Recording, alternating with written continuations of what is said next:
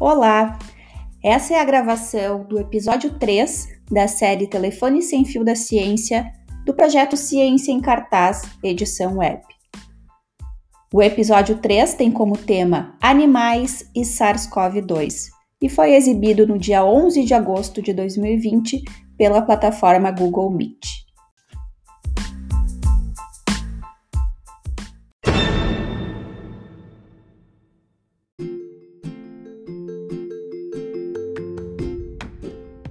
Gostaríamos de deixar claro que o objetivo hoje não é fazermos uma, uma atualização né, e, e, trazer o que há de mais atual em termos dos artigos sendo publicados.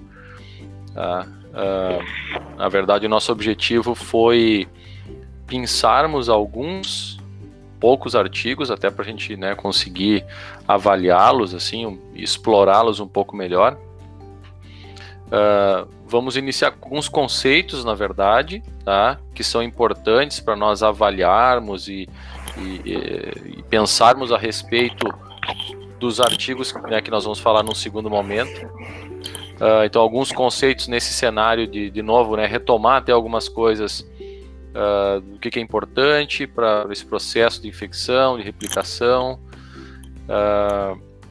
depois passamos a falar né, de alguns desses artigos que nós selecionamos. E ao final passamos a um faremos um encerramento, né, tentando juntar os conceitos, juntar as informações trazidas uh, a partir desses, desses artigos e aí abrimos para conversa, né, para troca aí com, com o, o, o, né, o restante do grupo.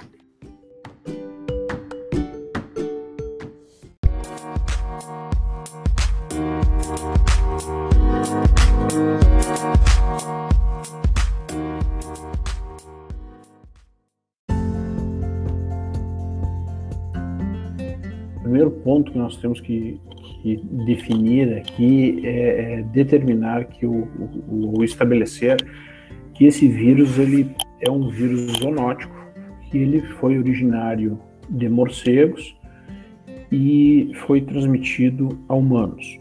Então, ah, e se nós formos pensar assim de uma forma um pouco ah, ah, simplista, muito provavelmente ele surgiu de um morcego, deve ter utilizado um, um hospedeiro intermediário, né?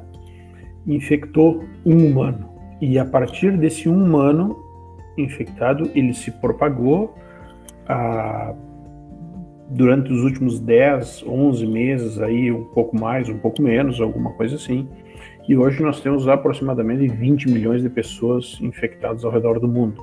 Então, a partir de uh, uh, um único uh, indivíduo, um único indivíduo infectado, um humano infectado, ele acabou se disseminando. Obviamente que essa massiva, essa circulação desse SARS-CoV-2 massiva aí, em determinados momentos, uh, ele teve a oportunidade de infectar ou de encontrar outros animais, uh, de infectar e encontrar né, outros hospedeiros. E aí, entre esses outros hospedeiros que ele uh, acabou infectando, entram esses animais domésticos ou alguns animais de, de laboratório, ou alguns animais de zoológico, desculpe.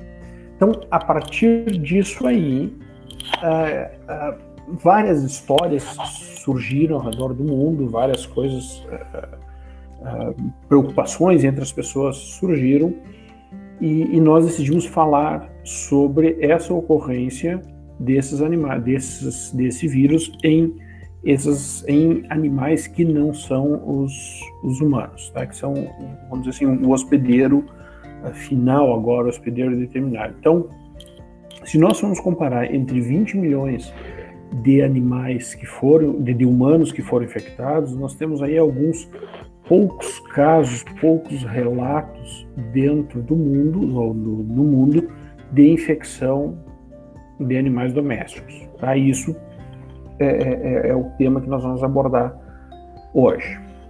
Passar, Nina.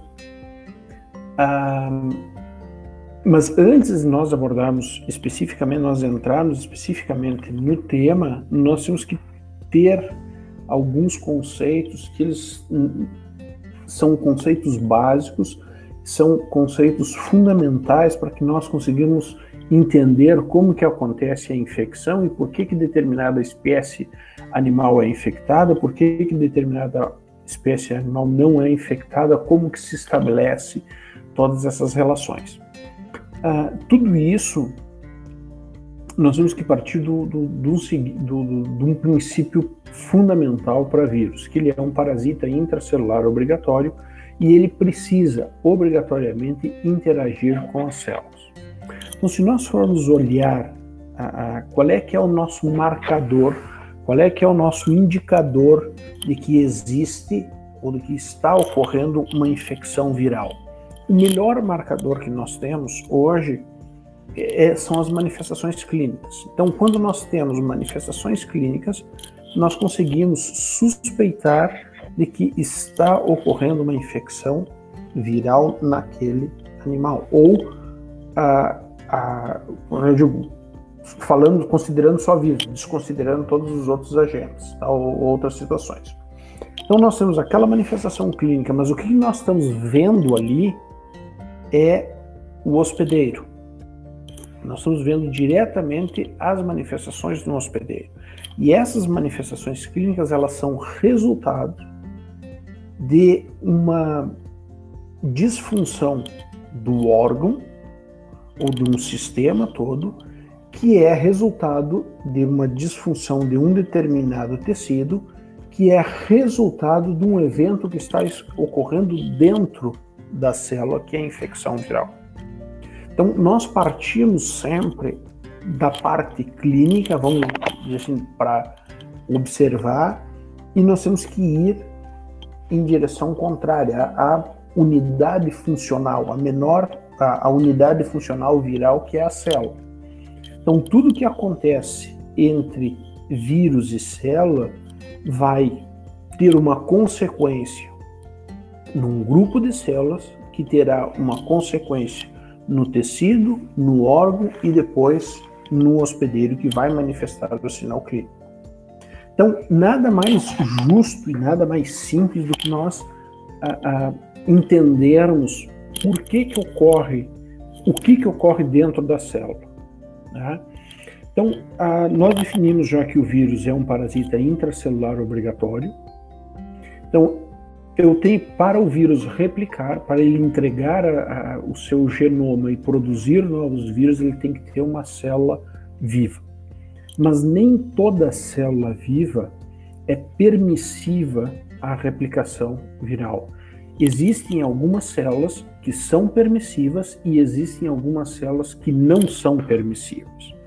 O que, que o que, que é esse conceito de permissivo ou não permissivo? Isso é muito importante o que, que é uma célula permissiva? É aquela célula onde o vírus consegue cumprir todos os passos da replicação viral. Ele consegue uh, penetrar, depois de penetrar, ele consegue replicar, formar novos vírus e ser uh, uh, e sair de dentro dessa célula. Então, isso nós chamamos de uma célula permissível que permite a replicação viral.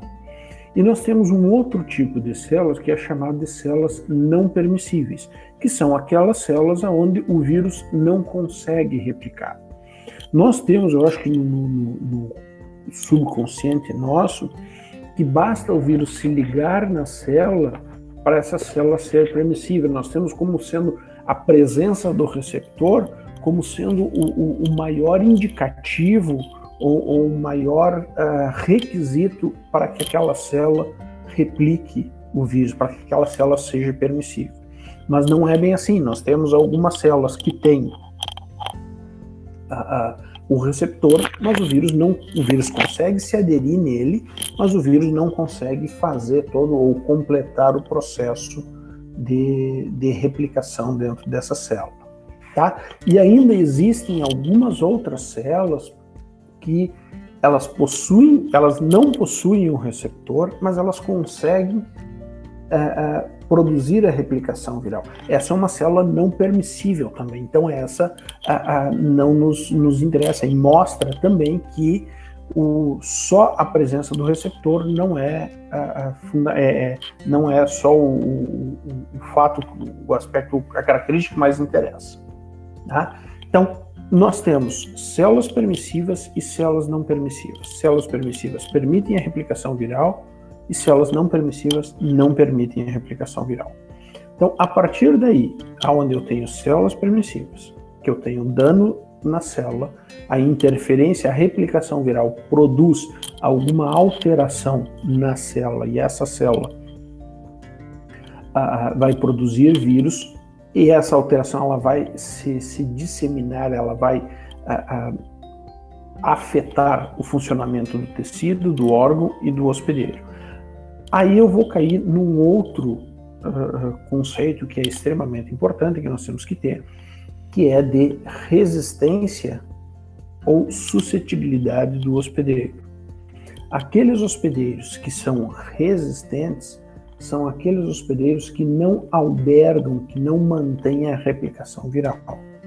E eu tenho um grupo de hospedeiros que são suscetíveis, ou seja, eles conseguem, eles são infectados, o vírus consegue replicar e eles conseguem manifestar algum uh, sinal clínico.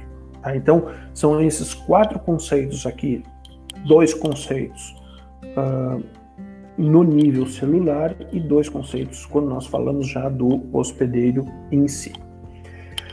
Então, isso aqui, esses hospedeiros, uh, resistência e suscetibilidade, a gente pode usar esses conceitos na natureza. Então, nós temos hoje, dentro do, do nessa situação que nós estamos vivendo, os hospedeiros são os hospedeiros naturais, os que são suscetíveis hoje do SARS-CoV-2, são os humanos, porque ele fica passando de humano para humano. O, a cadeia do processo infeccioso se dá através de humanos para humanos. Mas aí existe um outro conceito que é chamado de modelo experimental. E esse conceito está muito uh, atual agora, que justamente pelos testes vacinais que se tem feito. Então, primeiro, todo mundo deve ter visto alguma coisa sobre teste vacinal, que é uh, se produz a vacina em laboratório, uh, depois do laboratório se testa normalmente num modelo experimental, depois se passa a, a humanos. Então, o que, que é um modelo experimental? O nome já diz, é um modelo animal que é utilizado para uh, realizar alguns experimentos. Vários uh, aspectos da replicação são utilizados, ou da patogenia viral, são utilizados, são realizados em modelos experimentais. E eles devem ser analisados, esses resultados eles devem ser analisados com uma certa parcimônia, não justamente porque é um modelo, não é o, o, o não é o hospedeiro natural. Tá? E ainda nós temos um outro conceito aqui que é de uh, hospedeiros ou hospedeiros eventuais, que eventualmente caem dentro do, do, do, do estão presentes dentro do, de um determinado ambiente e eles acabam se infectando, mas epidemiologicamente eles não têm papel nenhum.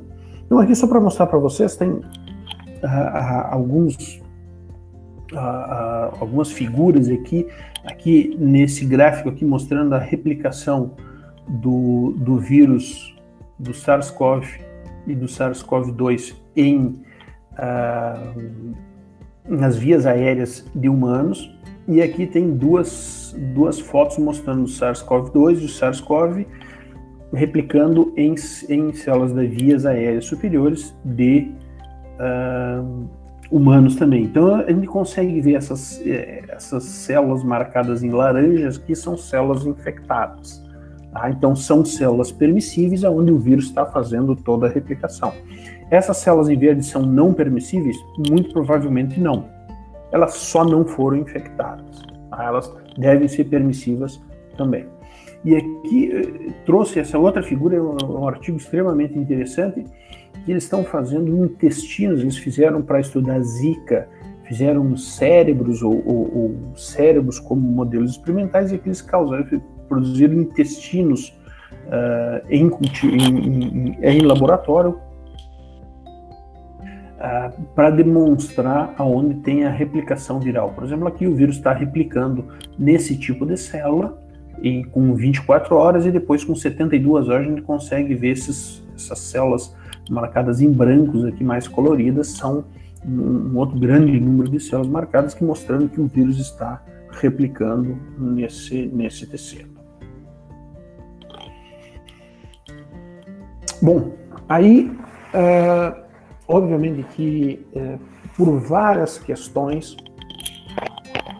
que uh, diferem, estão sendo estudadas nesses diferentes artigos, a gente consegue, foram diagnosticados vários animais como sendo infectados: cães, visões, tigres, uh, os grandes felinos e felinos domésticos e alguns cães, uh, uh, cão de guarda aqui, pastor alemão.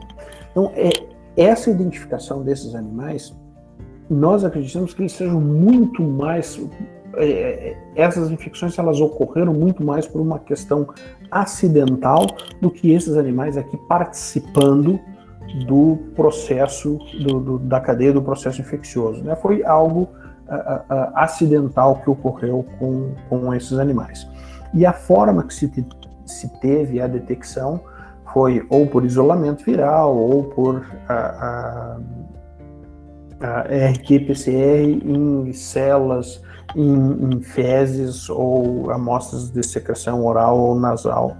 Tá? Então, isso só para mostrar que existem esses relatos aqui. Uh, são relatos interessantes? São. Mas eles são importantes? Eles são importantes do ponto de vista acadêmico. Demonstram que esses animais aqui, eles podem servir, uh, eles podem se infectar. Mas muito provavelmente o que tem que se esclarecer agora é quais foram as condições que esses animais se infectaram, ou por que, que esses animais se infectaram.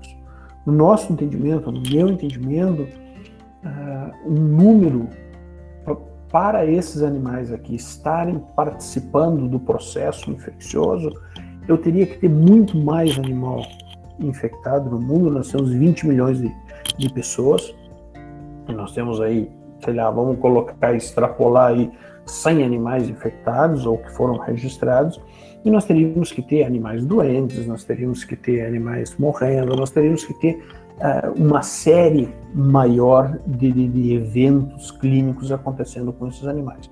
E é o, o que nós não, não, não, não percebemos por aí.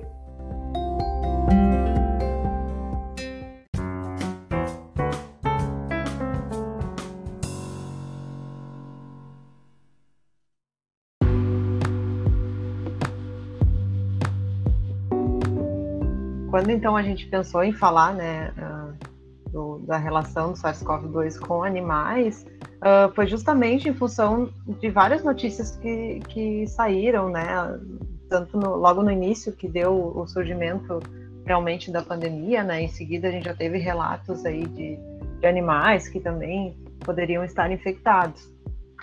Uh, e isso, claro, é importante, é interessante, ainda mais nós aqui, né, acho que a grande maioria da veterinária, veterinários, enfim, mas isso preocupa, né, com relação ao, ao que uh, nesses últimos tempos também a gente vê que é o, o, a convivência, né, com os animais cada vez maior, né, de humanos e animais, enfim. Então uh, surgiram várias reportagens, né, aqui eu trouxe, a gente trouxe algumas é, muito relacionadas aos felinos, né, que foram os primeiros animais aí que foram uh, diagnosticados, então, com esse novo coronavírus.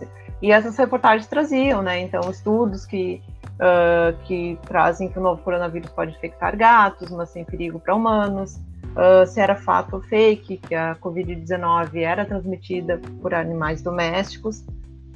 Uh, ali um relato, né, que, que tem dos Estados Unidos de gatos que foram diagnosticados, então, com o novo coronavírus, uh, e também de gatos que podem, então, transmitir uh, o vírus para outros animais e até para humanos, né? E isso traz uma traz essa preocupação justamente pelo aumento, né, dessa convivência entre, principalmente felinos, né, e humanos, mas também cães, né, eh, animais domésticos no geral.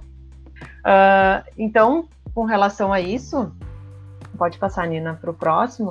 Uh, a gente abordou, né, esse primeiro artigo aqui que eu, eu vou comentar com vocês. Acredito que a, a grande maioria tenha tido contato, né, com essa publicação uh, da Science, que foi uma das primeiras, saiu lá em abril, já esse, esse artigo, onde ele relata, então, a suscetibilidade de alguns animais domésticos, né, então, incluindo é, ali os ferrets, né, que são os furões, uh, gatos, cães e outros animais é, domésticos também, uh, suscetíveis então ao SARS-CoV-2, né, que seria o novo coronavírus. Então esse esse foi um dos artigos que mais repercutiu, né, justamente por trazer uh, essa, essa, esse título, né, da suscetibilidade dos animais e que acaba, né, que as pessoas acabam levando isso uh, do, do, pior maneira possível, né, não sendo tão críticos com relação ao artigo. Então, a ideia de hoje é a gente trazer um pouquinho o que, que o artigo realmente relatou, né, o que, que ele usou de metodologia, o que, que a gente pode uh, realmente extrapolar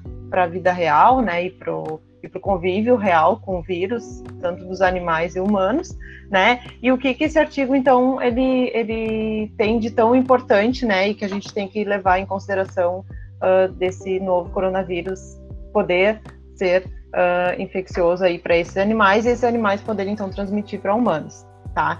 Uh, então aqui no próximo slide é, eu trouxe um pouquinho o que, que eles abordaram, tá? Então uh, além de cães, gatos e furões que está ali no título e depois a gente vai abordar um pouquinho, né, o, o porquê de enfatizar esses animais, eles também pesquisaram então a suscetibilidade de porcos, né, de suínos, de aves e patos, tá? na verdade eles tentaram trazer uh, aqueles animais que tinham um contato maior com humanos, né? Um contato que eles falam mais fechado entre tem, tinha esse contato mais fechado entre humanos e animais. Tá? Uh, nesse trabalho, uh, para todos os animais, tá? Foram utilizadas essas etapas aqui de metodologia, tá? Então, foram inoculados, né, duas cepas diferentes de duas amostras diferentes, isolados diferentes, né, do novo coronavírus uh, humano, tá? Então foram inoculados nesses animais nessa concentração, nessa dose infectante aí de 10 na 5 PFU, né? Que é uma unidade formadora de placa, né? É uma titulação que se usa, tá? Para determinar a quantidade, então, de vírus que vai ser uh, inoculado naqueles animais. Uh, todos eles tiveram a mesma dose, tá? Então, todos receberam a mesma quantidade de vírus e o mesmo isolado de vírus. Uh, e o que, que se avaliou, né? O que, que, o que, que se buscou com esse experimento? Uh, primeiro, a presença da RNA viral, tá? E aí, para isso, fizeram também é, em todos os animais coleta uh, de lavado nasal ou suave nasal e também é, suave retal, tá?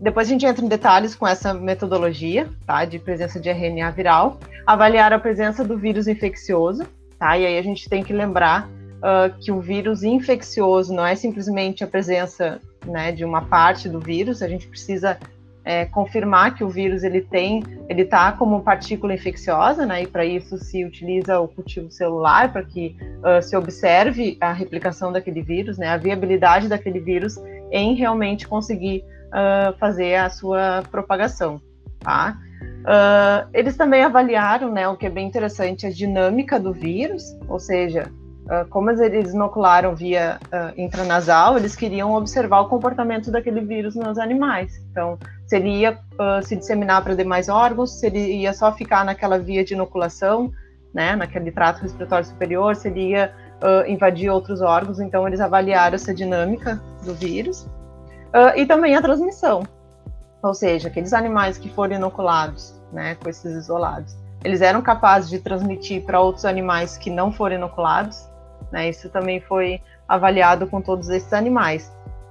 E, por fim, né, que também é importante, é um, é um é dado importante, um achado importante uh, nesse trabalho, que é a presença de anticorpos. Então, eles queriam observar se os animais eles tinham uma resposta, né, eles apresentaram uma resposta frente uh, à infecção pelo vírus.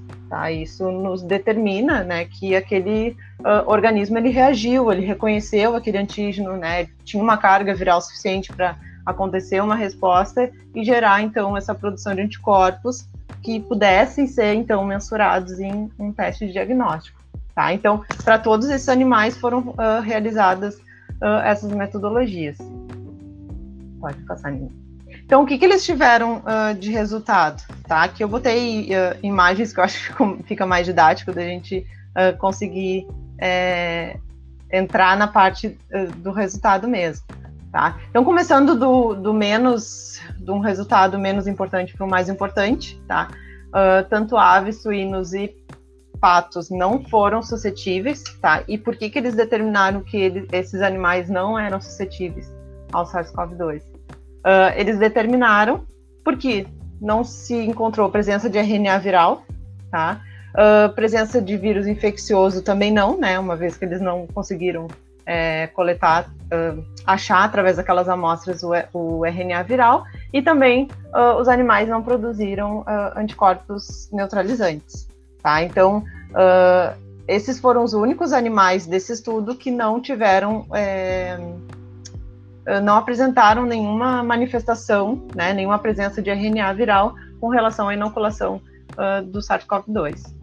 Com relação aos cães, eles fizeram estudo com beagles, né? Uh, se eu não me engano, eram cinco animais. E eles fizeram todos aqueles processos. Então, alguns animais foram inoculados, tá? Outros animais foram colocados em contato com esses animais inoculados. Eles observaram se houve transmissão ou não, tá? Por que, que eles determinam que os cães têm, uh, né, têm uma baixa suscetibilidade? Uh, porque não foi achado um, um vírus infeccioso nesses animais, tá? Então, assim, esses animais que foram inoculados, se observou a presença do RNA viral. Tá? E quando a gente fala presença do RNA viral, a gente fala em positividade num teste que uh, busca achar um material genético do vírus. Tá? E aí, se a gente for pensar que o vírus ele não é só um material genético, ele tem toda a sua estrutura que faz com que ele uh, se torne uma partícula infecciosa, né? Uh, esse material genético, esse achado, ele não foi capaz de fazer uma propagação do vírus em um cultivo celular, por exemplo. Né? Então, uh, aquele vírus inoculado, ele não teve, uh, não teve células suscetíveis, né? como o professor Mário falou, não, não, não encontrou uma suscetibilidade para ele conseguir causar uma boa infecção nesses animais. Tá? Então, os cães, nesse trabalho, eles apresentaram uma baixa uh, suscetibilidade, tá? Em função desses achados. E também não tiveram anticorpos, uh, não foram detectados anticorpos nos cães.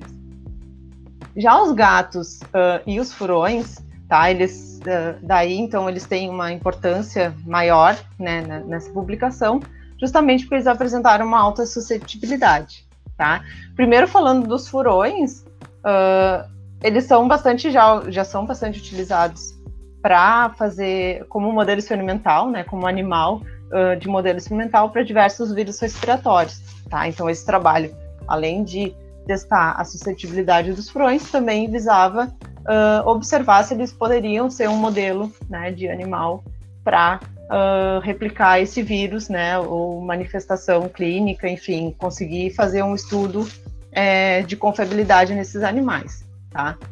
Os felinos, uh, eles também foram testados, eles também apresentaram uma, uma grande uh, importância nesse trabalho, porque tanto os furões como os felinos, eles conseguiram é, determinar o RNA viral, tá? E aí, uh, nos felinos eles só conseguiram nas fezes, porque os animais, eles relatam no, no artigo que eles tinham bastante dificuldade de coletar swab nasal, porque eram animais agressivos, né? Por mais que fossem jovens, uh, eles não queriam causar nenhuma, nenhum outro problema, alguma outra uh, preocupação que pudesse atrapalhar os estudos, né? O andamento do, do experimento. Então, eles coletaram o swab retal ou fezes, e dos furões eles coletaram swab uh, nasal ou lavado nasal e também é, swab retal. Tá? Então, tanto furões como os felinos, eles conseguiram detectar o RNA viral, ou seja, por técnica de uh, PCR em tempo real, foi uh, observada a presença de é, RNA referente ao novo coronavírus, tá? nesses dois animais. O interessante é que uh, os felinos foram colocados né, em contato com outros gatos que não foram inoculados, né, ou seja, gatos sadios que não tinham a presença do vírus, e uh, foi, foi possível observar a presença de RNA viral em alguns desses animais que não eram inoculados. Tá? Além disso, esses animais também uh, foram se, se, observou nesses animais a presença do vírus infeccioso, né? Ou seja, essas amostras contendo é, essa carga viral ou esse RNA viral foi uh, possível de uh, causar um efeito, né? Um, causar um dano na célula que é aquela titulação viral que a gente pode determinar então a presença do vírus infeccioso, né? A capacidade daquele daquele vírus, daquela partícula poder causar realmente uma infecção. Tá? Então, uh, por isso que eles foram determinados né, como alta susceptibilidade. Uh, presença do RNA viral, presença do vírus infeccioso e também presença de anticorpos. Tá? Uh, mas aí a gente pensa, ah, então realmente os felinos, né, já que esse artigo achou aí que os gatos apresentaram todas essas características que fecham né, um, um achado uh, confiável, né, para determinar que são suscetíveis ou não. Uh, só que a gente não pode esquecer que isso tudo é de forma uh, experimental, né? Ou seja, aquele vírus ele foi inoculado via intranasal naqueles animais, né? Então aqu aquela infecção ela foi forçada, né? Então ela não foi uma infecção que a gente diz como natural, né? Então a gente não sabe se realmente é, uma infecção natural vai realmente repercutir da mesma forma que uma infecção experimental. Tá? Acho que isso é bem importante. Uh, outra coisa importante, outro achado bem interessante desse artigo é que o vírus ele, ele, foi, ele só foi observada a replicação no trato respiratório superior. Né? Lembre que eu falei que eles uh, trabalharam com aquela dinâmica né, da, da infecção, ou dinâmica da replicação do vírus, e o vírus realmente, eles eutanasiaram depois esses animais e observaram onde era encontrado o RNA viral. Né? Eles só conseguiram detectar, então, uh, em amostras, né, em órgãos referentes ao trato respiratório superior. O que também é bem interessante, né, que, que demonstra, uh, que mimetiza o que já acontece, né, com, com SARS-CoV-2 em humanos. Pode passar, Nina, por favor. Uh, e só para finalizar aqui, uh, eu trouxe, né, mais abordando essa parte do, então, dos gatos e dos furões, né, que foi o, o maior resultado, o maior achado desse artigo. Uh, e eles trazem lá no, no, no, nos arquivos suplementares do artigo uma tabela, né? Porque o que, que acontece? Vocês lembram então que a gente já abordou isso em outros encontros, mas eu acho que não custa a gente relembrar um pouquinho uh, que esse, esse novo coronavírus, então, ele tem uma proteína bem importante, né, que é a proteína spike, que é a glicoproteína que está lá na superfície do vírus, né, aquela que tem o primeiro uh, encontro com o hospedeiro, que a gente chama, é uma das proteínas mais importantes do vírus. Para essa proteína, é, como o professor Mário falou, os vírus eles não, não, não conseguem infectar qualquer célula, né? Eles precisam achar uma célula que eles consigam uh, ser reconhecidos, consigam uh, reconhecer essa célula também e consigam uh, causar então a infecção e a replicação do vírus ali. Então, essa proteína S, ela se liga a um receptor específico que está na célula, né, que é o, o a enzima, na, é, na, verdade é uma enzima, né, conversora da angiotensina 2, que é a ACE2 ou ACE2, né, como se preferirem, uh, que ela tem já uma sequência, ela já é sequenciada, a gente já sabe quais aminoácidos fazem parte, então, dessa proteína, desse receptor, tá?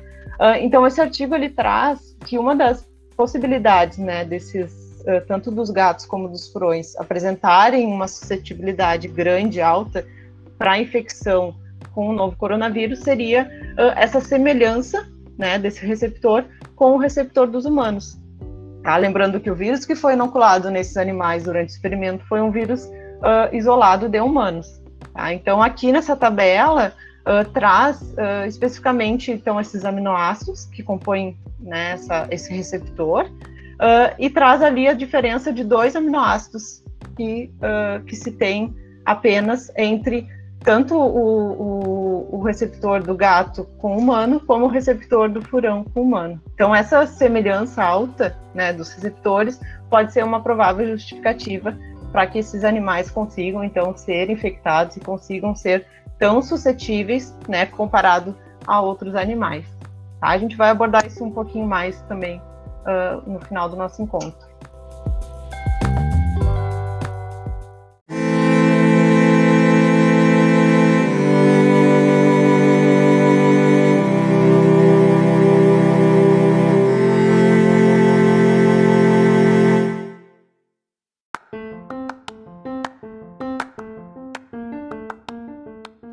Pessoal, dando continuidade, uh, nós vamos falar de mais dois trabalhos aqui nessa, nessa mesma linha do que a professora Paula estava falando. Talvez esses, uh, um deles ao menos, é uma situação um pouco mais. Não, em ambos a gente pode considerar que tem uma situação, entre aspas, um pouco mais natural, né? Apesar de um deles ter sido induzido, mas uma das respostas é, é a transmissão entre esses animais. Tá? Então, partindo aqui, ó, foi comentado também uh, pela professora Paula, eu acho, essa notícia, né, ou pelo professor Mário, de que lá em abril, né, de que dois gatos foram os primeiros animais do, é, é, de estimação, né, foram identificados é, positivos, né, testaram positivos para o novo coronavírus, uh, o SARS-CoV-2. Uh, vamos, né, vamos deixar claro um conceito que já foi falado várias vezes, foram positivos para o SARS-CoV-2, mas eles não têm ou não tiveram Covid-19, certo, professora Carolina? É, então essa, essa notícia né, foi, foi divulgada, isso não é uma publicação científica, né, foi divulgada numa, num veículo de imprensa aí, bem conhecido. Uh, esses animais no estado de Nova York, são dois, dois gatos. Uh, um deles uh, foi identificado doente, acho que uma semana, em torno de uma semana após o seu dono, o seu tutor, né, ser uh, uh, também eh, eh, ter, ter, adoecido e posteriormente diagnosticado como com, com Covid-19. e o outro animal, na verdade, não, não teve, não se teve uma relação direta com ninguém da família, né, com do, dos tutores ali, uh, da, da casa onde o animal residia, mas foi registrado que o animal costumava uh, sair de casa, né? Então dava voltas na vizinhança. Então se, se propôs ali que a, essa contaminação poderia ter acontecido numa dessas, numa dessas caminhadas aí do, do gato. Uh, os dois apresentaram sinais clínicos, né? Assim, eles, eles tiveram a leve doença respiratória, mas se recuperaram. Tá? Uh, mas especificamente dos trabalhos que a gente vai abordar, é só essa notícia, assim, porque foi, né, um do, acho que o primeiro relato de animais de, de estimação. Uh, nós temos esse segundo artigo aqui que fala da, da transmissão né, do SARS-CoV-2 entre gatos de, domésticos, né, gatos de estimação. Tá? Uh, uma revista importante. Uh, e esse uh, trabalho foi publicado Aqui, na verdade, aqui consta é, é, 6 de agosto, acho que é nesse formato, mas é, é, uma carta, na verdade, ele nem chega a ser um, um trabalho científico na íntegra, tá? Foi uma comunicação que foi feita por um grupo de cientistas.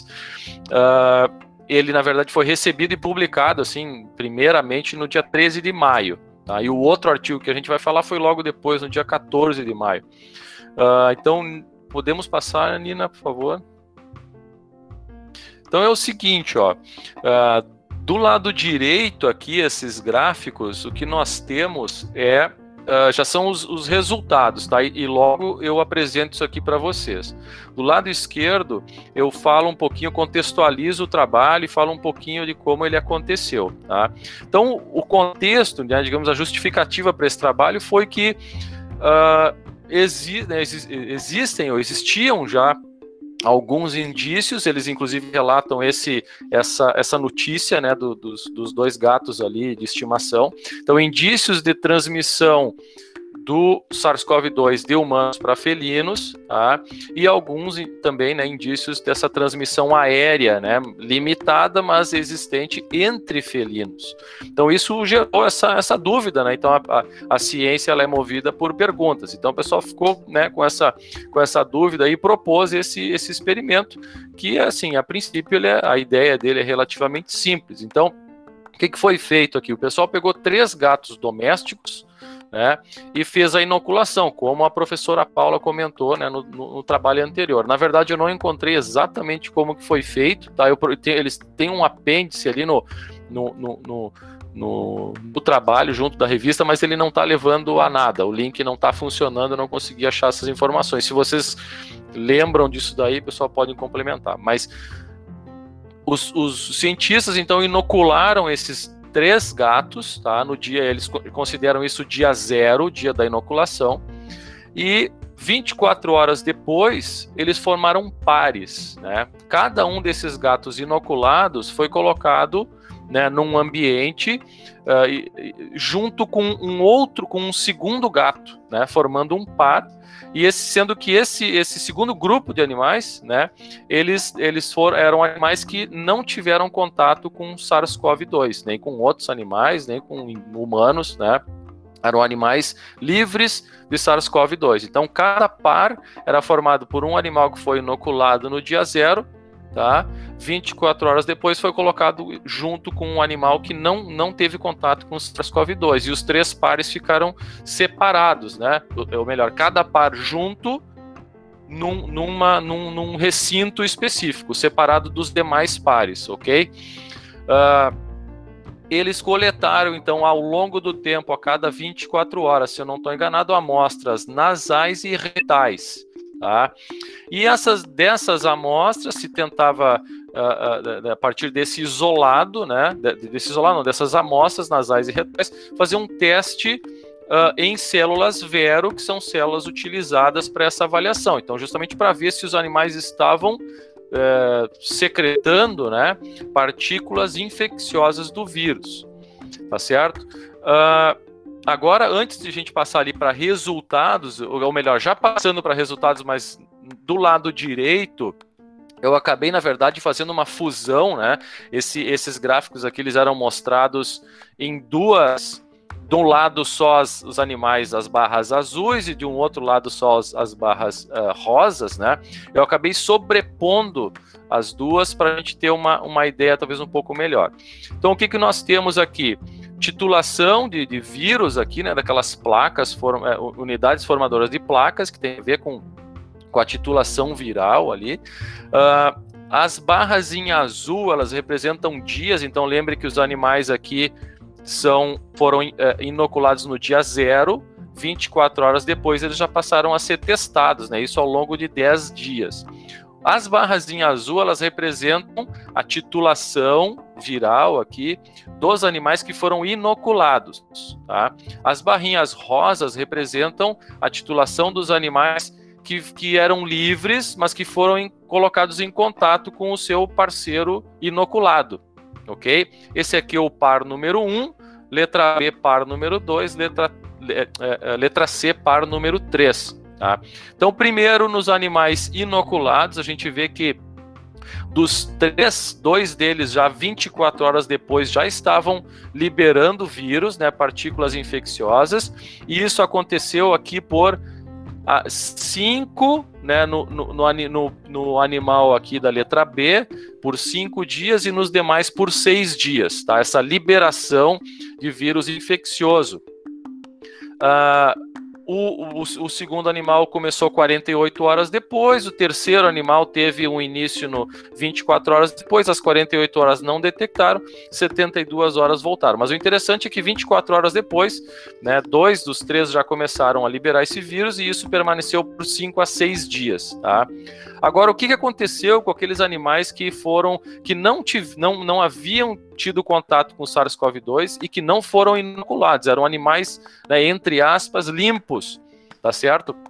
Uh, esses animais que, que estão identificados com as barras rosas, no primeiro par, tá, três dias após terem sido colocados em contato com os animais inoculados, eles já estavam liberando o vírus, em partículas infecciosas do vírus. E isso aconteceu também por cinco dias. Então, no momento que eles começaram, do, que esse animal começou, durou cinco dias, assim como o seu parceiro inoculado. No segundo par, demorou um pouco mais, tá? Mas esse animal inoculado também demorou um pouquinho mais para começar, demorou né, 24 horas a mais. Esse animal aqui demorou uh, seis dias, né? O, o animal não inoculado Seis dias após estar em contato com o animal inoculado, ele começou a liberar esse vírus, eh, né, essa partícula infecciosa, e isso durou por quatro dias. No terceiro par, tá, o animal uh, livre de SARS-CoV-2 começou a uh, eliminar essas partículas infecciosas cinco dias após o contato com o animal inoculado e isso perdurou por cinco dias. Então, o que, que se comprova nesse experimento aqui? Que existe a transmissão entre gatos. Né? Os primeiros foram experimentalmente expostos ao vírus, tá? Mas o segundo grupo de animais não. Então eles contraíram o vírus a partir de partículas infecciosas liberadas pelos animais inoculados. Tá? Eu acho que esse, essa é a principal mensagem do, do trabalho. E eles mostram aqui a, dados de titulação viral, titulação ali sorológica, né, uh, desses animais uh, em rosa, tá, uh, e basicamente comentam que nenhum dos animais apresentou sintomatologia, tá, todos, todos se mantiveram assintomáticos.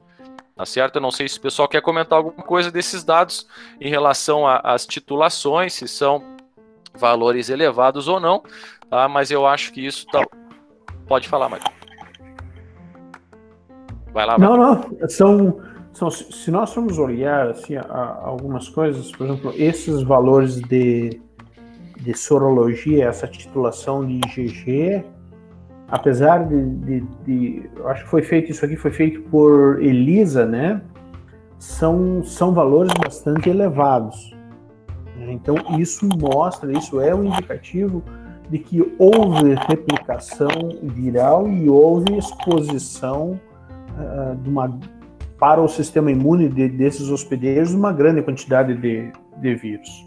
Eu Exatamente. acredito que também é interessante prestar atenção na, na, na maneira como foi delineado, qual foi o delineamento experimental quanto à dose inoculada nesses animais, se essa dose, esse título viral, uh, se ele corresponderia ao que a gente encontra na, na natureza, digamos assim, né, na, na, na vida real, é, mas eu acredito que nesse trabalho não tenha muitas informações nesse sentido, né, Fernando? Pois é, esse aqui é o negócio, eu não consegui encontrar, entende? O, o, interessante seria a inoculação, né? Aqui, quando eles falam da titulação viral, eles estão falando dos animais que, que eram livres, né? Eles não, eles não, assim, eles se referem especificamente aos animais que, que, que em rosa ali, né? Que foram colocados em contato. Então, uma, ele é em consequência do contato com os inoculados. A titulação, eles já falam que é de todos os animais.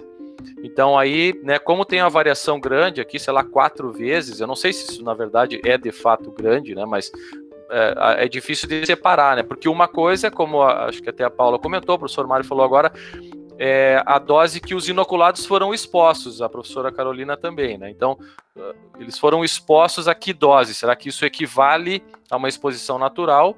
Não, não dá para saber porque eu não, eu não consegui achar esses dados. Né? O interessante são os outros também que acabaram desenvolvendo. Pode passar, Nina, por favor.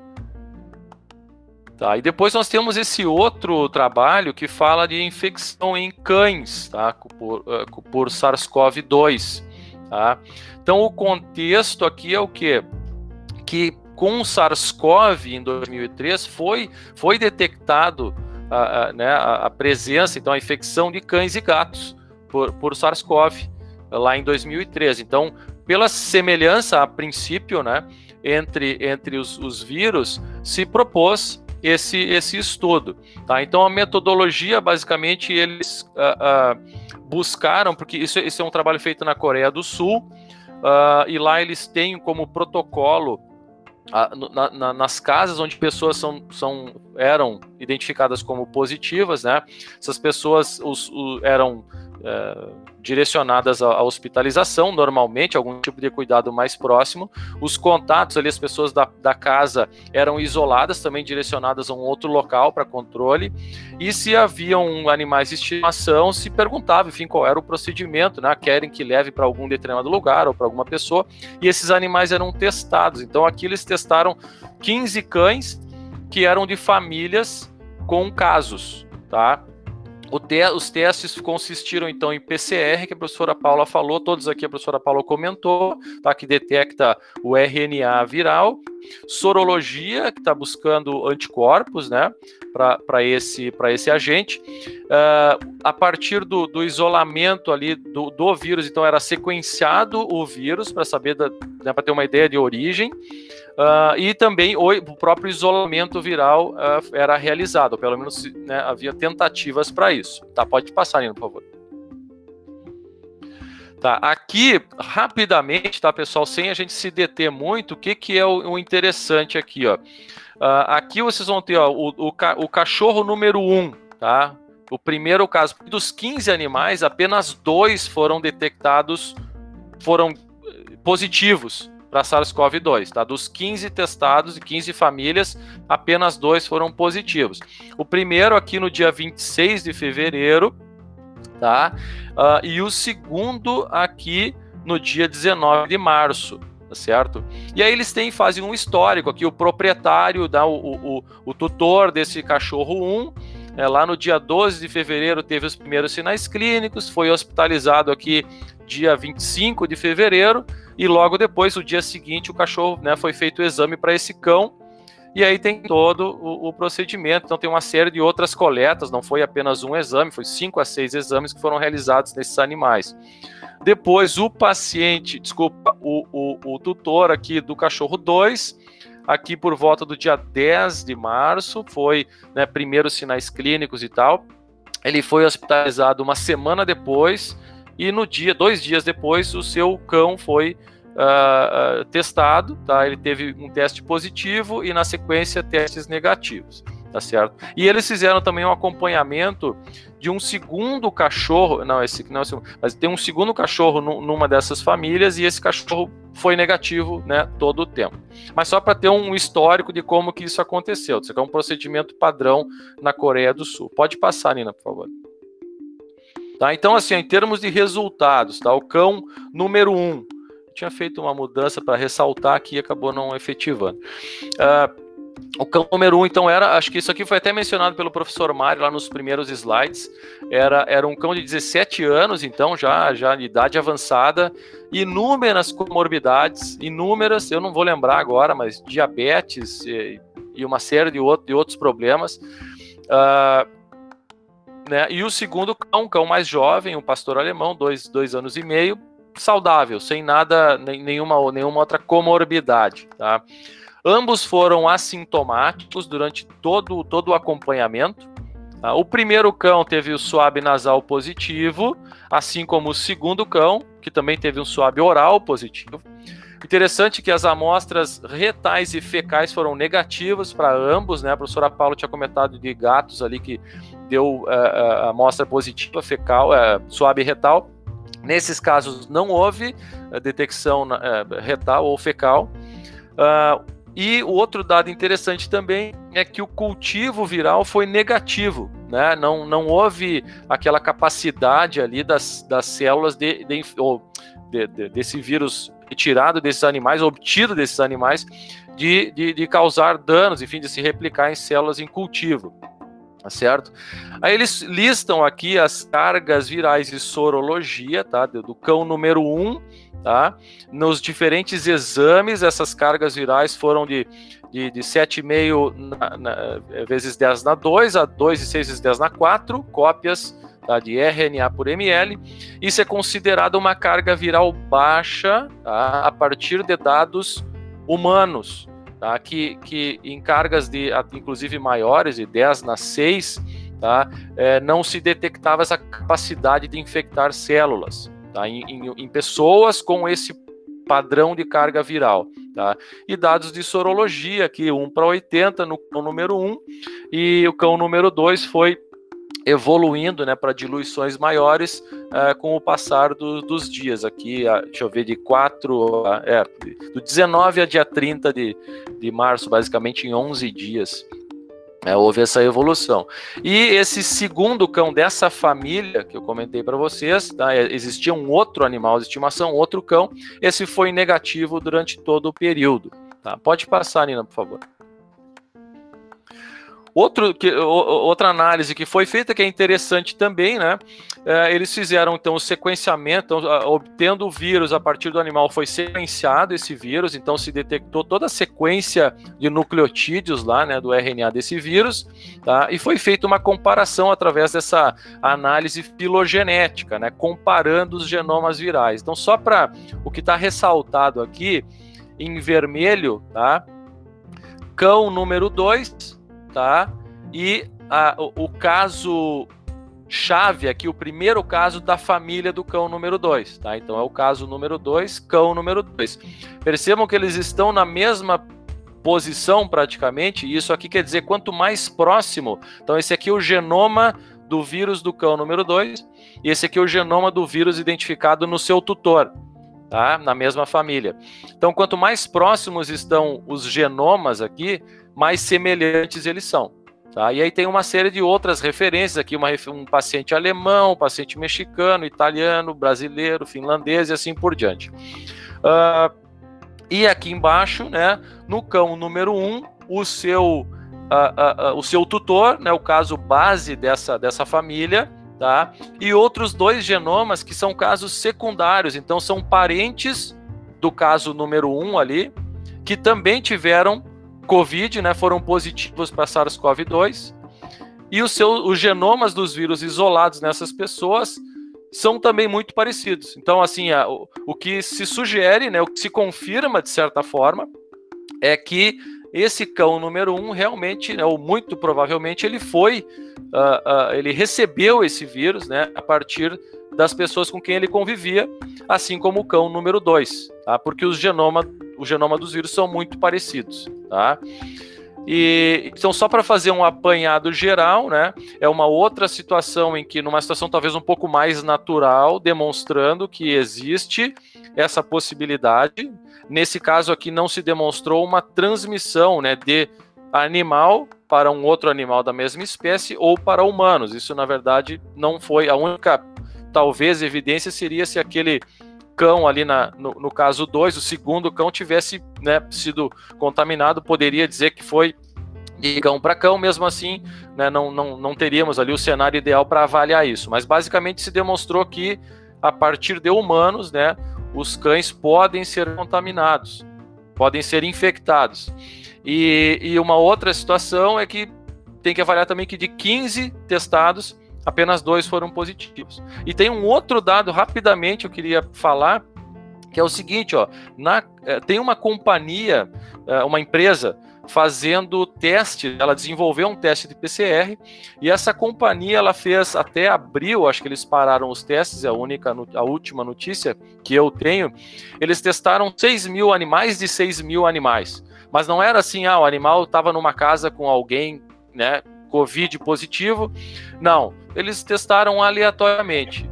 É, 55% eram cães, uh, 40% eram gatos e, um, e 5 a 10%, não lembro agora da, da estatística ali, eram equinos, tá?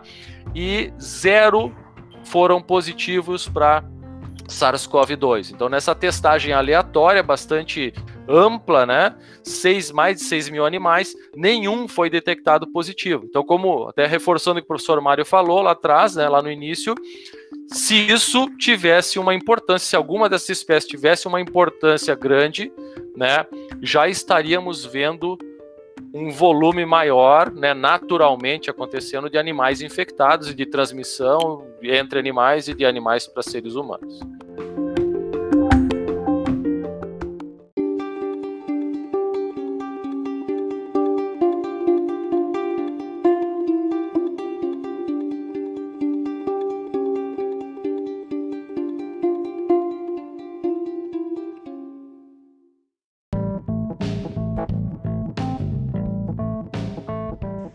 Então, eu retomo agora com vocês. É...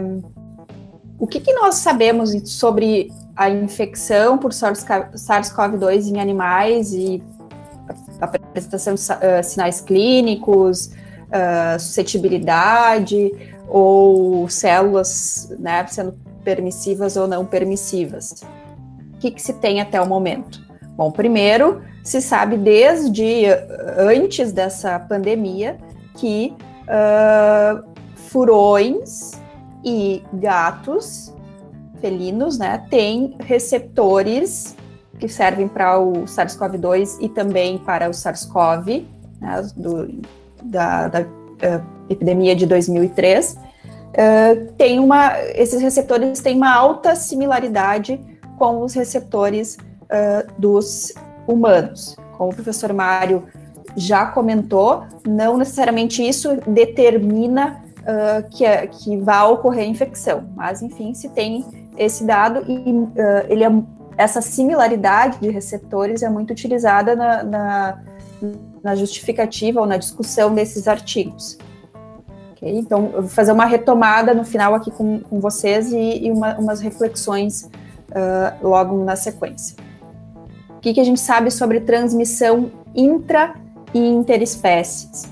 Tá? Então, aparentemente, uh, os animais, em especial os pets, né, cães e gatos e uh, uh, os ferrets, não são facilmente infectados. Daqui a pouco a gente vai comentar melhor sobre a questão experimental e a, a, a, cadeia do processo infeccioso naturalmente. Tá? E não existe uma comprovação de que essas espécies animais transmitam SARS-CoV-2 para seres humanos. Tá? Uh, sim, existe a, a, a, possibilidade desses animais terem adquirido, né, os, os gatos, né, cães e gatos, terem adquirido a infecção dos seus tutores, uh, pois eles eram uh, positivos. Tá? Mas a, a infecção pela via contrária, né, uh, de animais para humanos, não há uh, comprovação. Mas eu comento com vocês daqui a pouco que ela possivelmente seja baixa essa, essa possibilidade. Então, outro aspecto para a gente relembrar aqui no final é a questão de um ambiente experimental e de um ambiente natural, de um ambiente onde ocorra a transmissão, a, cadeia do processo infeccioso, como o professor Mário já comentou. Então, existe uh, uma condição experimental onde se tem uh, controle né, de todas as, as, alterações de todo o ambiente, uh, se inocula nos animais um, uma dose infectante, um título viral, muitas vezes que pode não representar a quantidade de vírus que circula naturalmente, né, numa exposição natural. Tá? É, é, importante a gente lembrar disso. Uh, além de que nas condições experimentais que a gente tem nesse caso, também vocês viram que foram, ah, no trabalho que a professora Paula relatou, é, foram poucos animais, o professor Fernando também, foram seis gatos, né? Dois, três pares, uh, três infectados experimental, experimentalmente e outros três uh, colocados em contato. Então, o que se tem até hoje de achados naturais e, e de experimentos são uh, o N experimental é relativamente baixo também, né? Para a gente concluir uh, efetivamente alguma coisa. E se tem também a questão que o professor Mário comentou lá no início uh, do modelo experimental, que se busca, né, sempre uh, achar um modelo experimental que alguns desses experimentos, desses, dessa procura, uma importância grande da, da, da procura de, né, da, dessa relação dos, dos, animais e do uh, SARS-CoV-2 seria até como uso para modelo experimental. Tá? Então, aqui só reforçando o que eu acabo de comentar com vocês, apesar de uh, o SARS-CoV-2 ter uma origem zoonótica, ter tido né, uma origem zoonótica, provavelmente né, de, de, morcegos e provavelmente passou por uma outra espécie animal, mas ainda não está comprovado. Apesar dele ter vindo de um animal, uh, em relação aos pets, aos animais uh, de, domésticos, não se tem então uh, uma comprovação de, de, importância epidemiológica desses animais na disseminação, enfim, na transmissão, na manutenção de SARS-CoV-2 na natureza. Tá? Uh, e que a, a, aparentemente o que se tem é que a transmissão desses animais para humanos parece ser uh, a probabilidade disso acontecer parece ser baixa. Tá? Então aqui no, no, na página da, do CDC, então eles uh, comentam né, esses, esses aspectos que eu estou ressaltando aqui para vocês. Uh, e além disso, eles fa falam, né, relembram ali que são preciso, é preciso mais estudos em animais diferentes, tá? Para saber uh, mais sobre a, quem é infectado ou uh, por SARS-CoV-2. Principalmente então essa questão também do N experimental de ser tem, poderia ser ampliado, poderiam se fazer mais estudos nesse sentido. Uh, e eles ressaltam ali no final que, apesar de uh, da gente estar, tá, a gente está recém aprendendo, então, uh, sobre esse vírus, é uma situação bastante nova, né? Mas aparentemente o, para humanos, entre humanos e animais, pode ocorrer a transmissão em alguns casos, em algumas situações. Então, como foi relatado nos artigos para vocês, os tutores tem a, a infecção, tem Covid-19, né, a doença, apresentam sinais e, pelo contato próximo, acabam transmitindo para os seus uh, animais de estimação. Tá? E aí, né, nesse ponto, a gente pode ressaltar e a gente pode conversar depois, uh, vocês relatarem as dúvidas de vocês, uh, sobre como, quais são os cuidados, então, que a gente deveria ter com os animais de estimação tanto para eles não se infectarem, como para a gente não uh, passar alguma infecção, não transmitir alguma infecção para eles. Tá? Uh, e aqui um, uma nota da uh, OIE que traz um, um resumo final assim de, das espécies do que se tem, o que, quem é pode ser infectado, quem é né, suscetível, se tem sinal clínico, uh, se é capaz de transmitir uh, entre os animais. Então, primeiramente, os suínos e aves em geral, né, seja os frangos uh, ou patos, enfim, experimentalmente foi feito, né, o estudo, eles não têm, não, não são suscetíveis à infecção pelo SARS-CoV-2. Tá? Não apresentam sinal clínico, obviamente, e também não transmitem o vírus para outros animais. Tá?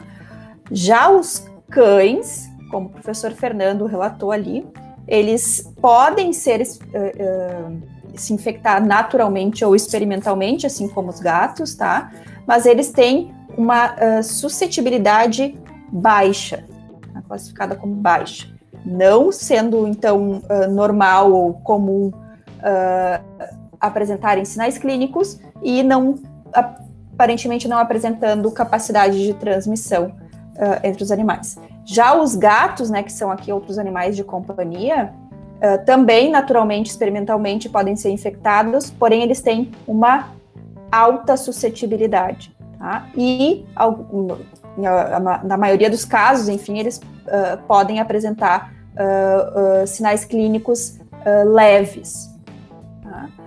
Uh, e foi demonstrado também a sua transmissão de, do SARS-CoV-2 entre gatos. Uh, e aí, a partir daqui, eu passo para os animais uh, né, não domésticos, digamos assim, animais de zoológico ou silvestres, enfim, apesar de que alguns podem ser tidos como animais, como pets, como animais de estimação. Então, primeiro os tigres e os leões, Tá? Eles uh, são suscetíveis, têm uma alta suscetibilidade à infecção uh, até então relatada uh, por infecção natural, uh, têm sinais clínicos e podem transmitir a infecção SARS-CoV-2 entre eles. Tá? E aqui eu ressalto a vocês uh, que na próxima semana vai estar presente aqui no nosso encontro, que voltará a acontecer às 15 horas, tá? Foi só essa semana, uh, extraordinariamente às 17. Uh, vai ter a presença, uh, vai ter a participação, né, do Dr. Diego Dil, que é o diretor do laboratório, né, faz parte do grupo da Universidade de Cornell, os quais fizeram a detecção, né, desse, desse SARS-CoV, do SARS-CoV-2 nesses animais uh, do zoológico de uh, Nova York. Tá? Os ferrets também, então, experimentalmente podem ser infectados, têm alta suscetibilidade, uh, mas apenas alguns casos têm sinal clínico, tá? E podem transmitir, então, entre eles a infecção. E assim por diante também, tá? Uh, visões, uh, morcegos, uh, hamsters, duas espécies de macacos, então já foram detectados né, como possíveis, com, com, alta suscetibilidade, possíveis de adquirir a infecção. Tá? Quem quiser mais informações pode procurar ali direto na, na, na nota da OIE. Uh, e finalizando, então, depois da gente ter uh, uh, resumido e uh, retomado todos esses aspectos que foram falados no, nessa tarde, nesse nosso encontro tão agradável, eu gostaria de fazer algumas reflexões, como diz o professor Fernando, umas reflexões reflexivas, tá, com vocês. vocês sabem que desde que começou a quarentena, o isolamento social, enfim, a, a certo sentimento de solidão das, da população humana, né, acabou fazendo com que aumentasse a quantidade de adoção de animais, então, tanto cães e gatos, na, na, maior parte das vezes. Em alguns locais até diminuiu a, a procura por adoção, mas na maioria, sim, uh, mundialmente falando, né, o, a procura por adoção aumentou tá? No entanto, também, é que eu trouxe uma, uma notícia mais perto da gente, aqui da Prefeitura de Porto Alegre, aqui, uh, ressaltando que essa decisão de adotar um animal, normalmente na pandemia, e aí a gente tem uh, aquele sentimento de solidão, mas a gente deve pensar que isso deve ser feito com responsabilidade, pois depois, né, o animal uh, ficará com a gente mesmo depois, uh, por, sei lá, pelo menos aí uns alguns anos né, de vida desse animal. Tá? Essas notícias aqui são uh, de abril, de início de abril, final de abril, do, do mês de abril da, desse ano. Pois não, Mário? Não? Não, eles, eles farão parte do novo normal. Exatamente. Tá? Em contraste com essa procura maior por adoção de animais, a gente tem também um, relatos de maior abandono de animais. Tá? Esse abandono dos animais uh, não é só devido a, a, a isso que a gente está comentando hoje aqui, né? Ah, porque os gatos uh, podem se infectar, podem transmitir entre eles uh, SARS-CoV-2, Covid-19. Né? Isso é um dos motivos para essa essa, esse aumento na taxa de abandono, mas também uh, algumas pessoas idosas, principalmente, que ficaram doentes, não, os animais acabaram uh, né, não tendo mais o seu tutor presente, ou foi hospitalizado, ou até mesmo veio a óbito. Uh, enfim, até outros fatores, né? Até algumas pessoas que uh, não, sei lá, perderam o emprego, não têm mais condições de, de, de manter esses animais e acabaram, então, uh, abandonando os animais, tá? Então, só uma, uma pequena reflexão. E outro fato interessante que aconteceu da, né, lá no início né, da, dessa, da pandemia e da, quando surgiu esse, essas, essas notícias dos animais foi Primeiro que ocorreram uh, uh, algumas clínicas veterinárias, enfim, uh, fizeram uma, uma, uma, propaganda assim interessante de, de, que os tutores deveriam levar os seus animais para vacinar nas clínicas por causa da pandemia.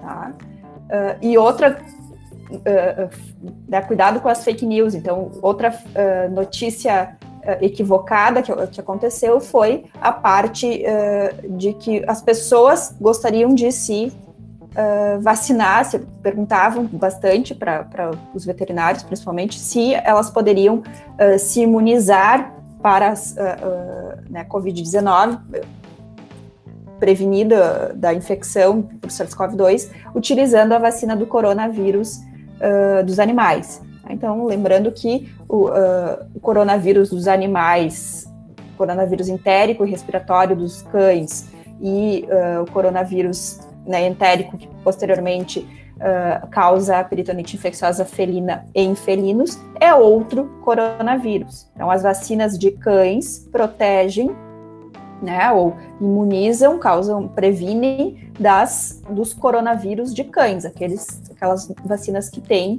uh, esse imunógeno, né, esse agente presente. Tá? E humanos não podem né, utilizar ou não pode ser administrada em humanos essas vacinas de animais. Tá?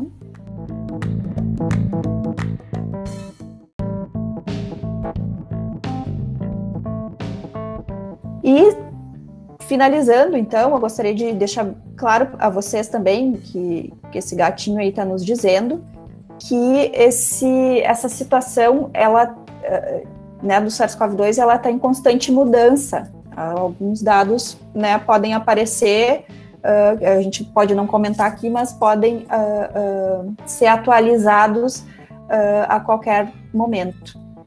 Ok? Dessa forma, então, eu agradeço a presença de todos vocês, deixo o convite né, para a nossa próxima semana, acho que será bem interessante. Uh, e abro o espaço para vocês comentarem, para vocês tirarem dúvidas. Acho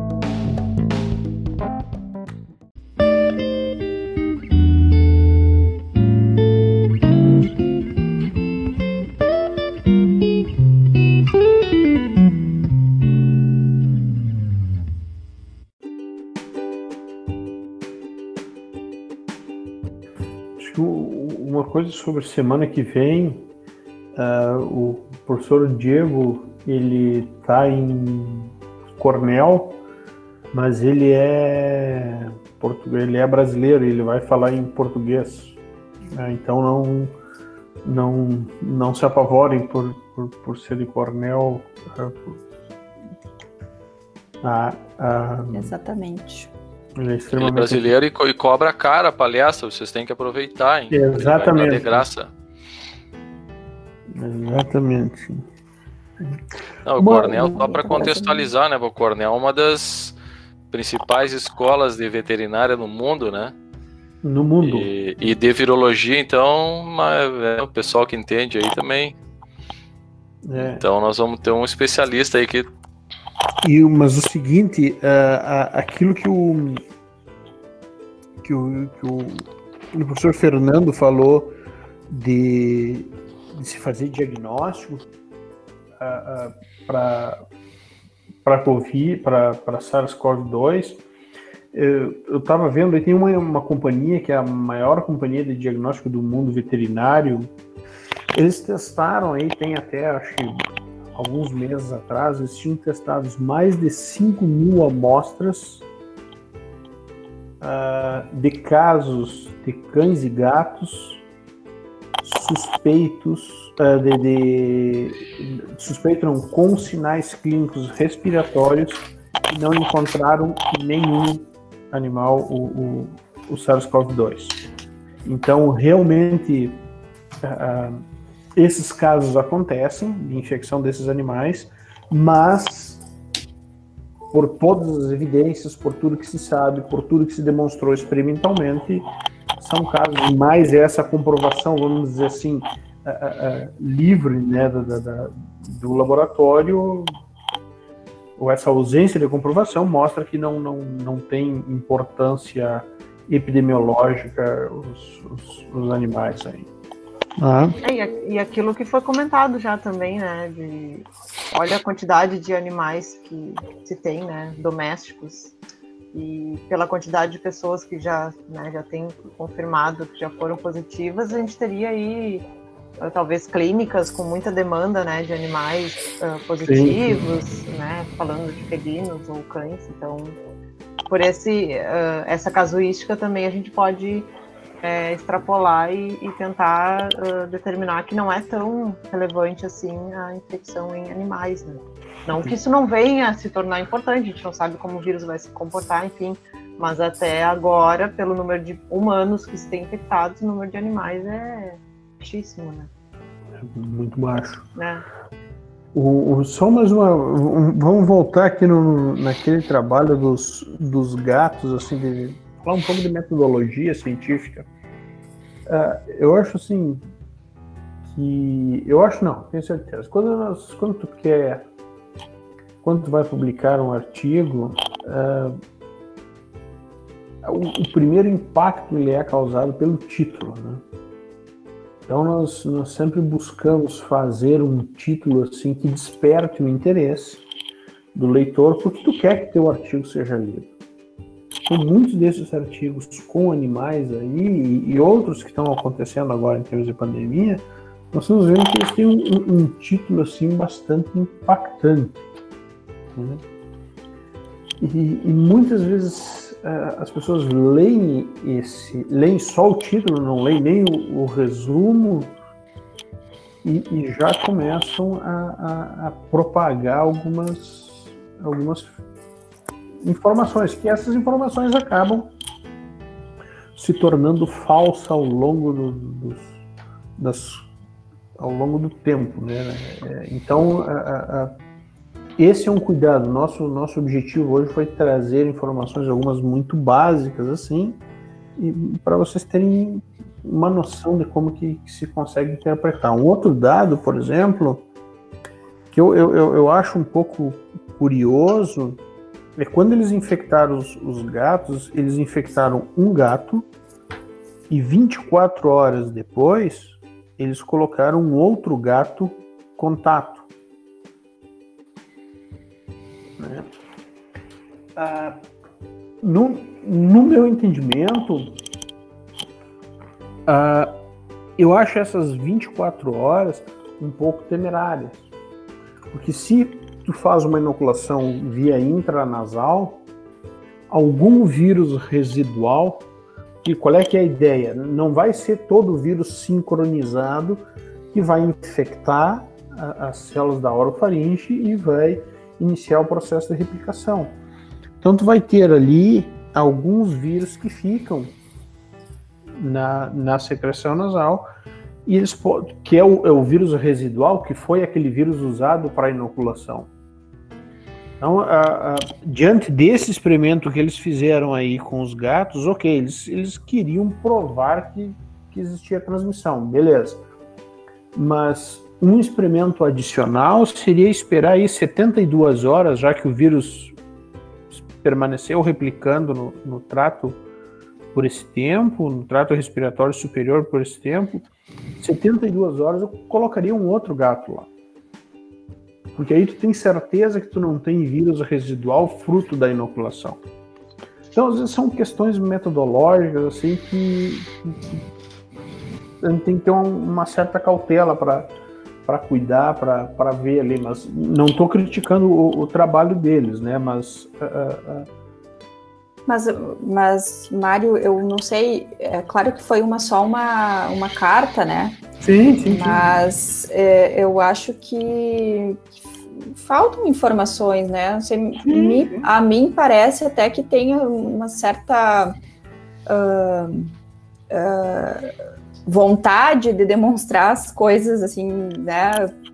Uh, nesse, nesse artigo não uh, digamos, tá, não, vou, não, não sei se forçar, mas tem uma, uma certa intenção, assim, de, de demonstrar coisas que talvez poderia, deveriam ser mais elucidadas. Mais naturais, né? Eu, eu, eu, eu, eu vejo a forma como eu vejo é, é que tem, tem alguns experimentos que a gente faz que são experimentos para provar o conceito. Eu acho que o que eles queriam fazer era isso: pegar os gatos, inocular os gatos e mostrar que eles podem transmitir. Então, isso eu acho que, ok, beleza, foi feito. Agora, nós não podemos extrapolar isso para a clínica.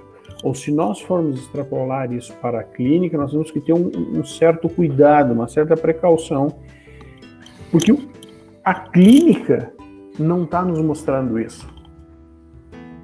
Uh, nós não, não, não, aumentou o número de gatos com problemas respiratórios e com uh, problemas respiratórios sem diagnóstico.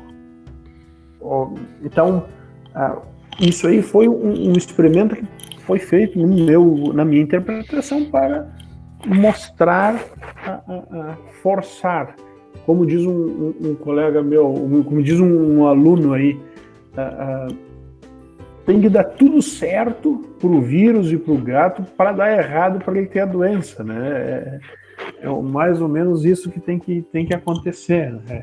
É, é algo bem bem raro de acontecer e bem forçado ali para acontecer e que obviamente a partir disso aí precisa ter ter é, ter mais mais estudos aí para comprovar tem duas questões ali, uh, dois comentários, o Luiz Gustavo, né? Obrigada pela presença, Luiz. Mas ele comenta aqui que ele conseguiu entender que os donos positivados podem transmitir para os animais, sim, em alguns casos. Então, daqueles 15 cães lá e, uh, que o professor Fernando relatou, dois foram uh, infectados. E que quase todos os animais são suscetíveis a serem infectados. Aí eu acho que né, depende. É, eu acho que furões e gatos né, têm essa maior suscetibilidade. Cães têm baixa suscetibilidade. Uh, e outros animais domésticos ali não se tem ainda uh, relato de que eles sejam suscetíveis, tá? Aí tem outros animais uh, silvestres, né, selvagens, que podem ser, que têm alta suscetibilidade. E também, não sei se uh, quiserem comentar mais alguma coisa, o Danilo Viana comenta aqui que uh, ele sempre fica na dúvida quais são as maiores limitações na rotina né, clínica para fazer o, o, diagnóstico, coleta, condicionamento de amostras, etc. A gente comentou que tem o, né, já um, um, uh, uma empresa fazendo diagnóstico RT-PCR para animais, né? Está uh, disponível aqui no Brasil, mas acredito que seja mais uh, testado até uh, internacionalmente, né? Não, não, tenho esse dado assim, mas uh, nos Estados Unidos, por exemplo, na, no, no, CDC, a gente tem uh, bastante informação sobre, sobre isso, se alguém quiser mais uh, informações. Uh, mas aí, coleta, condicionamento de amostras, limitações, depende primeiro do teste que vai, vai querer fazer, né? Para saber que amostra que vai, vai ser coletada. Tá? Mário, comentar? É, eu, eu tenho a grande maioria dos, dos, dos erros laboratoriais ou dos problemas de diagnóstico laboratorial ou elas, eles acontecem entre a coleta e, o, e, a submissão até o laboratório, ou do laboratório, do, da a parte da interpretação para, para a pessoa do campo. Isso acontece em humanos e acontece em medicina veterinária também. Né? Então, ah, basicamente a coleta, se nós formos pensar em uma coleta de diagnóstico para detecção ou do vírus biologicamente ativo, fazer isolamento viral ou fazer uh, PCR, RT-PCR, nós precisamos que esse, esse material chegue ao laboratório refrigerado e o quanto mais rápido possível. E ele se mantenha refrigerado entre 4 e 8 graus até chegar ao laboratório. O tempo, eu sempre falo que é o menor possível, mas a, a, até 48 horas, 72 horas, consegue bons resultados. A partir de 72 horas, o vírus que está ali, principalmente para isolamento viral, que é onde eu preciso de vírus vivo, ele já começa a, a, diminuir a, a quantidade de vírus. Tá? Ah, e aqui não... a gente está falando também, né, Mário, de um vírus, como vocês sabem, envelopado e que é bem sensível a variações uh, ambientais, né? Então uhum. ainda tem que ter maior cuidado nesse caso. E que uhum. é composto de RNA. Uhum. Também é mais facilmente degradado uh, do que o DNA de, de forma geral, assim, né?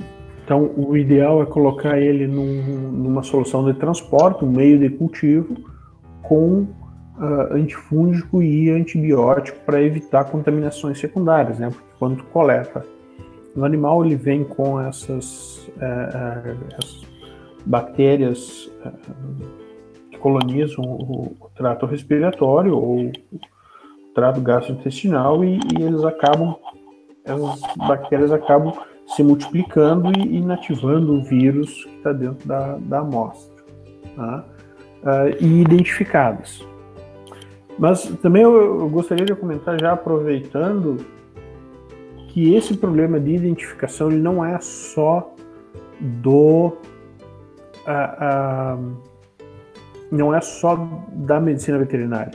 Nós estamos vendo aí inúmeras amostras, ou, se eu não me engano, no início lá da pandemia, em num laboratório de São Paulo era 10%, 12% das amostras que chegavam para o diagnóstico chegavam temperatura ambiente, sem identificação e sem meio de transporte. Então, é, é, é, isso acontece também em caso em, em, medicina humana e o exemplo mais uh, uh, recente que nós temos aí foram essa falta de identificação exatamente do que eu ia comentar do time de Goiás e Vila Nova, aí que eles acabaram trocando os, os, as identificações ou coisas assim. Né? Então, isso aí.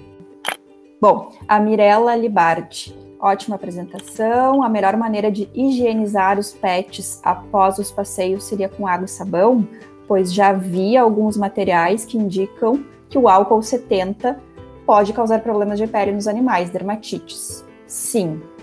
Uh, a melhor maneira é higienizar com água e sabão, que vocês sabem que é, é uma maneira eficiente de eliminar o vírus. Tá? Uh, álcool 70 ou até mesmo hipoclorito pode causar uh, até descamações da pele, né? Não é uma um, não é indicado assim para os animais, tá?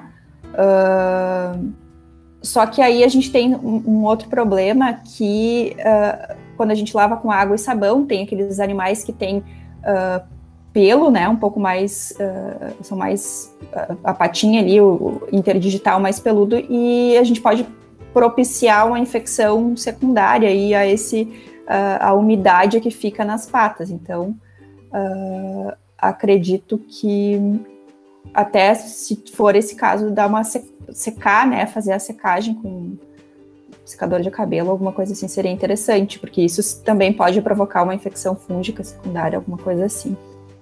Tá? E Na verdade, só... ah, fala, fala. Não, segue. Não, pode falar aqui, depois eu concluo. Não, eu só ia aproveitar essa que a Mirella perguntou dos pets e como a gente falou, comentou, né, que não que eles não sejam não que não seja relevante a infecção nesses animais, mas que ainda não se mostrou, né, tão relevante, tão importante, mas que não não é por isso que a gente não tem que tomar os cuidados, né, os devidos cuidados, tanto de higienização, né, quando volta de, de algum passeio, enfim, da rua, como também uh, o que rec se recomenda, né, se tem algum positivo, né, dentro de casa, algum humano, né, uma pessoa positiva, que se tenha um distanciamento também dos animais, né, a gente também não sabe se é, o vírus pode permanecer por algum tempo nessa superfície dos animais, nos pelos, então uh, o ideal é que se evite esse contato, né, se caso tenha alguma pessoa positiva, justamente para evitar que, que esse, não que esse animal seja uh, um hospedeiro, né? Mas que ele seja uma via de, de transmissão, né? O contato com aquele uh, pelo infectado, né? O pato infectado possa causar uma infecção em algum humano. Só para reforçar isso. Era exatamente sobre isso que eu ia comentar também. Né? Não que não, não possa passear com o, com o pet mais, mas todos os cuidados que a gente tem uh, para seres humanos a gente mantém com eles também, né? O distanciamento social, não chegar, não deixar interagir com, com outras pessoas, outros cães, não evitar uh, praças, creches, uh, aqueles ambientes de entretenimento de cães, né? Não ter, quando está doente, não ter contato com, com eles e assim por diante. Mais ou menos o que a gente tem para seres humanos a gente pode uh, transpor para os animais. Mas só agradecemos. Uh, semana que vem compareçam de novo, é imperdível, como coloquei ali, né? Não é todo dia que a gente tem né, esse, esse tipo de, de, nível de, convidado, né? Para falar, até mesmo pelo, pelo, pela ocupação desse pessoal, né? Pelo tempo uh, de outras, em outras atividades. Então aproveitem, participem, divulguem, né? No momento que a gente também divulga, isso aí vocês podem passar, não é só para pessoal da Unipampa, isso é completamente aberto, cabendo dentro da sala aqui, né? Dos 250 aí. né? E, uhum. Mas é isso aí, muito obrigado então. Semana que vem voltamos às três da tarde, né? E obrigado aos, aos colegas. Tenham um bom, uma boa semana aí. Obrigado, boa Obrigada, noite. Tchau, boa tchau. semana toda. Tchau, gente. Até, um abração. Tchau.